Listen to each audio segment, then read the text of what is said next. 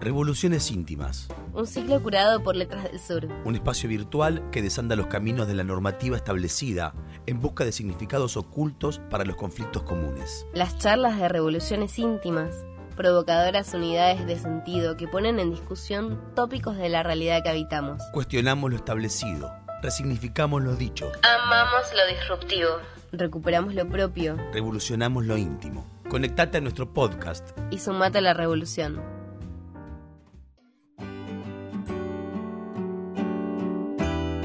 La periodista y escritora feminista, autora de los éxitos como Putita Golosa, La Revolución de las Hijas o Sexteame, Luciana Pecker, define el cuerpo como presencia, ser, estar, hacer, aparecer, sinónimos que son posibles de pensar en la actualidad al hablar de los cuerpos de las mujeres en la tele, en los medios, en el cine. En esta charla, Luciana recorre lo andado en el camino del contarnos y nos explica cómo narrar el cuerpo, cómo dar en la tecla. Hola Luciana, buenas noches, ¿cómo estás? Hola, ¿cómo estás? ¿Bien? Bien, ¿vos? Bien. Bueno, me alegro. Muchas gracias por esta charla. Vamos a, a darle, rendirle homenaje al espacio que se llama Las Contratapas y vamos a hacer de cuenta que damos vuelta eh, el libro del seminario y que nos cuentes un poquito, para empezar y romper el hielo, sobre cómo fue el armado de este seminario, de poner el cuerpo, dar en la tecla. ¿A qué te querías referir? Bueno, primero, por supuesto, es una invitación de Nora Galia, que es la, la mujer, la alma mater, me parece que es una buena definición, porque además admiro bastante su maternidad y es algo que me une a Nora y que me gusta, digamos, su premio para poder llevar adelante la editorial. Entonces me gusta mucho cómo se, reinventó en pandemia y lo que está creando con este ciclo de, revoluciones íntimas. Y bueno, por otro lado, yo hace muchos años que escribo, pero además en este sentido sí me parece que hay una experiencia muy singular, que no es individual, pero que sí fue un camino que no tiene mucho correlato ni siquiera en el mundo, que es el de las 12 de página 2, un suplemento que para mí es mi cuerpo, mi casa, mi lugar de escritura, en el que ya no trabajo más, pero en el que empezamos a hablar sobre el cuerpo de las mujeres y por supuesto las disidencias hace muchos años cuando no era habitual hablar del cuerpo. Y me parece que en este sentido digamos, hay muchas narrativas sobre el cuerpo, pero que realmente en el feminismo de Argentina y en el periodismo de Argentina le dimos un lugar muy sustancial a poder hablar desde el cuerpo y con el cuerpo, ¿no? Y hace muchos años que decimos esta idea de que escribimos poniendo el cuerpo, ¿no? Ahora se dice más, es, es muy impactante como lo dijimos de hace mucho y lo contamos desde diversos lugares. Entonces, tanto en lo bueno como en lo malo, o sea, en lo que duele, en lo que duele y en lo que se goza es suficiente, ¿no? Les voy a contar que estoy haciendo esto, pero estoy recién operada, me operaron el lunes. Bueno, y, y, me operaron el lunes, por supuesto, de heridas que son las que te quedan en el cuerpo después de poner el cuerpo, después de escribir, después de denunciar abusos, después de parir, después de, después de, bueno, después de muchas cosas que hacemos las mujeres Sí, pero que, que, yo creo que tienen un precio alto, ¿no? Entonces, por un lado se pone el cuerpo y eso duele, y esas marcas también las contamos y las escribimos. Yo creo en la escritura como un acto de sanación, no New Age en el sentido de salvación individual y no mágico. Eh, mágico sí, pero no en un sentido, ¿no? Como de... Eh, tal vez no de, de, de, una respuesta inmediata, pero creo que escribir desde el cuerpo ha sido una forma de poder ver lo que no nos gustaba, de poder ser crítica con lo que no nos decían y de sanación colectiva claramente. Entonces creo que, bueno, la idea es hacer este seminario que tiene tres partes, una sobre la escritura, sobre medios, sobre redes y sobre publicidad, pero que en algún lugar poder pensar desde el cuerpo lo que nos venden, lo que nos dicen y lo que pudimos decir, tiene un camino de pensamiento, pero también una corporalidad para poder disfrutarnos más, sufrir menos y aceptar también las consecuencias sobre el cuerpo de lo que nos ha pasado. Bueno, ahí justamente en la primera, en el primer encuentro, que es el 21 de agosto, se habla de esto, del cuerpo en los medios, de, de qué nos mostraron, ¿no? Y creo que tal vez teniéndote a vos con tanta trayectoria, eh, trabajando por esto, me gustaría preguntarte desde qué lugar eh, una pone el cuerpo o vos, por ejemplo, pusiste el cuerpo, porque no es solamente el, eh, lo que escribiste, sino el cuerpo que ya te habían mostrado que supuestamente tenías que tener y un cuerpo que se fue moldeando, no literalmente, o sí, vos nos contarás, a partir de tus nuevas experiencias? Creo que es, em, a ver, como que siento que hay mucho, por un lado, orgullo de lo que estuvimos pudiendo escribir y realmente también tener en cuenta que lo que escribimos hace 15 o 20 años, em, algunas periodistas y algunas escritoras con una libertad, por eso que en este caso en particular le agradezco a quien fue siempre mi editora, que es Marta Dilo, que además para mí es, bueno, es increíble lo que ha escrito y, ojalá se la leyera mucho más porque es una enorme pionera.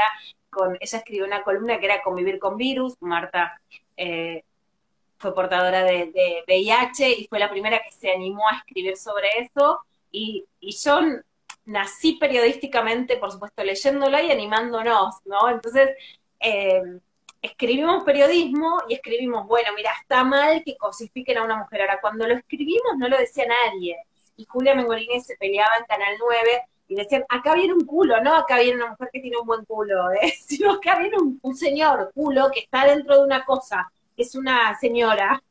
Digamos, si, si hoy releen las cosas a las que nos enfrentamos son realmente increíbles.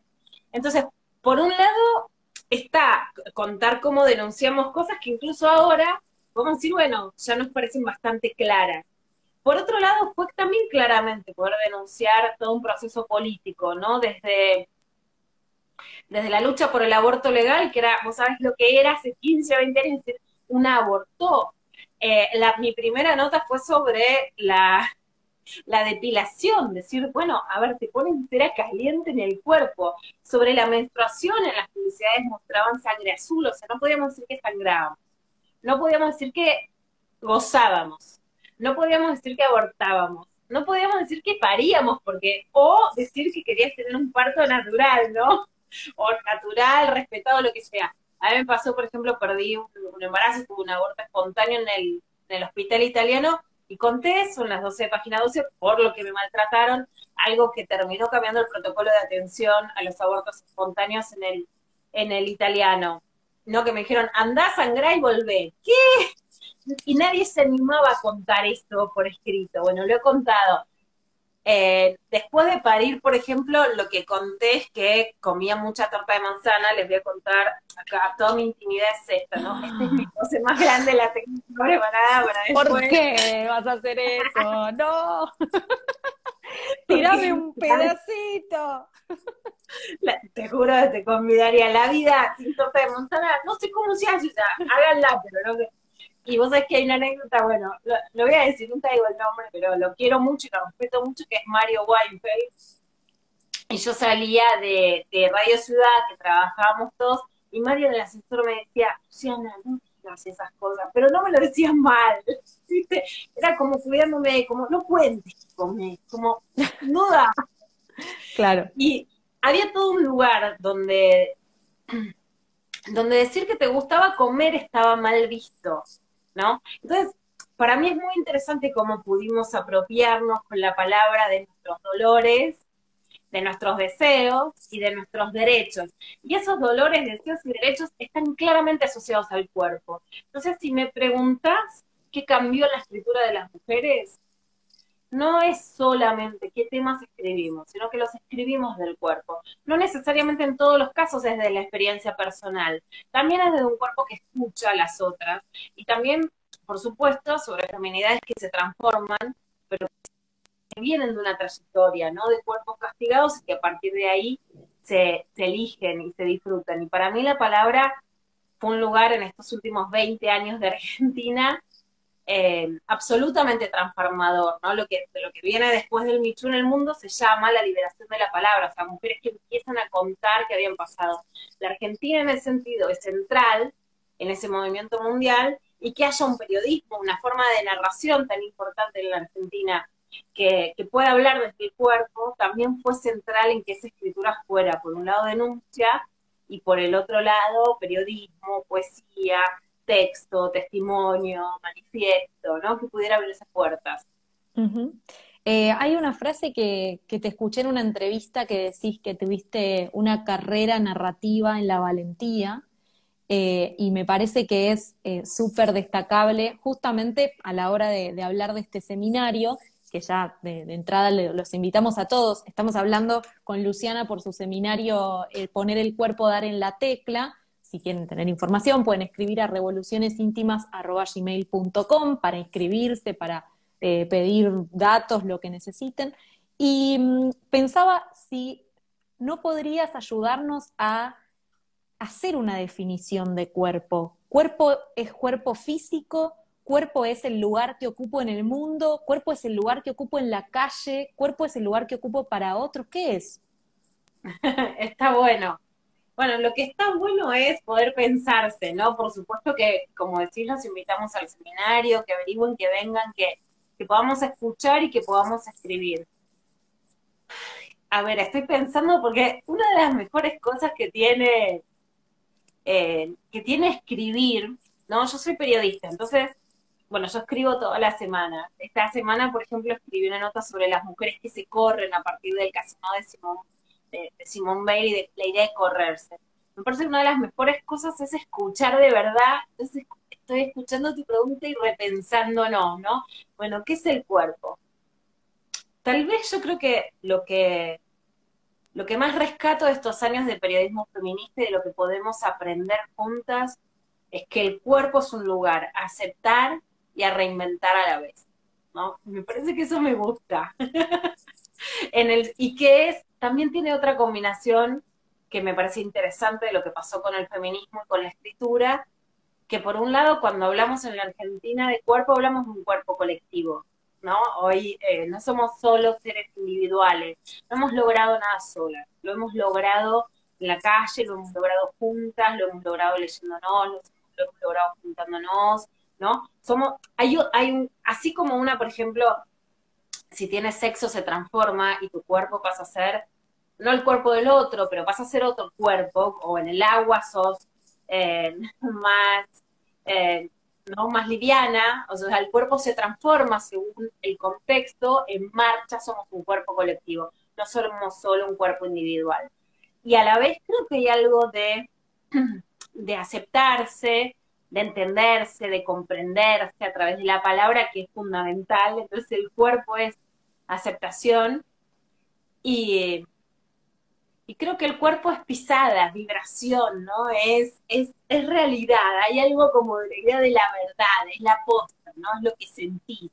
Hay, creo que había una impostación intelectual en la mayoría de los varones y mucho más argentinos que son muy impostados que hablaban como, ¿no? Canchereando desde un cuerpo canchero, pero como si fuese desde un lugar mental, ¿no?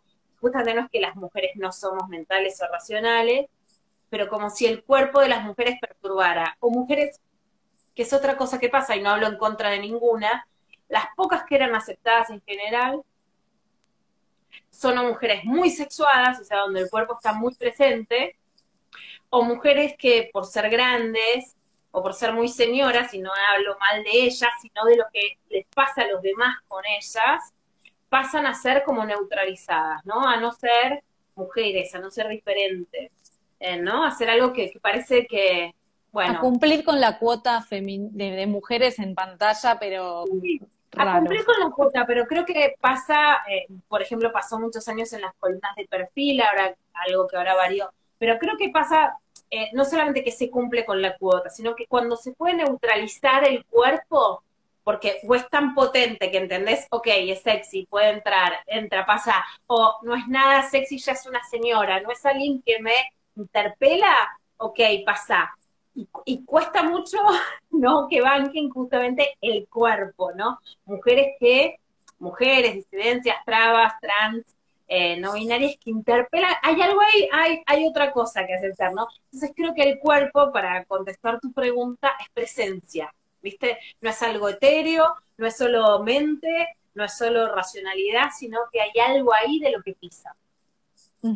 Bueno, ¿y eso cómo se eh, transforma o cómo se expresa a través de una narrativa? Porque una narrativa, como vos decías, llena de palabras, eh, es justamente algo que no es concreto, no está presente desde lo físico, a pesar de que es tan físico. Yo creo que sin lugar a dudas, em, a ver, una de las grandes transformaciones de la Argentina y del mundo, pero en ese sentido yo me siento, o sea, por supuesto es una literatura como ficción, que además el ciclo de revoluciones íntimas tiene a grandes expertas y a escritoras, yo me, me encolumno porque es lo que me gusta, por supuesto, leo ficción y me encanta, y también, por supuesto, me encanta contar los procesos de la ficción. A mí me gusta la no ficción porque soy periodista, amo la realidad, amo transformarla y amo analizarla, pero creo que realmente en el mundo, pero yo valoro mucho la, la literatura y la narrativa latinoamericana, soy particularmente muy militante de lo latinoamericano y de la argentinidad en el sentido de ser en un tren que lleva hacia las transformaciones en América Latina. Por supuesto que respetan, pero ahora, ¿no? Malena Galmarini, que es muy power, podemos pedir samba para todas. Ahí está. Bueno, viste que en samba hay un momento donde te vas a cambiar, donde estás así, y bueno, nos agarramos las manos fuertes. Yo creo que venimos de una historia de opresión, avanzamos mucho, estamos retrocediendo, y es el momento de agarrarnos de las manos para no quedarnos afuera del samba. Bueno, Luciana, te agradezco un montón todo este rato, esta charla que, tuviste. La verdad es que me da muchas ganas de participar del seminario y también de volver a charlar, así que si me das eh, esa oportunidad, pronto podremos volver a conversar. Muchísimas gracias a vos, a Nora Galia, a Letras del Sur. Inscríbanse al seminario y a todos, porque poner el cuerpo, disfrutar de esta parte de este mundo que nos permite pensar y disfrutar más de nuestros cuerpos. Muchas gracias. Te abrazo.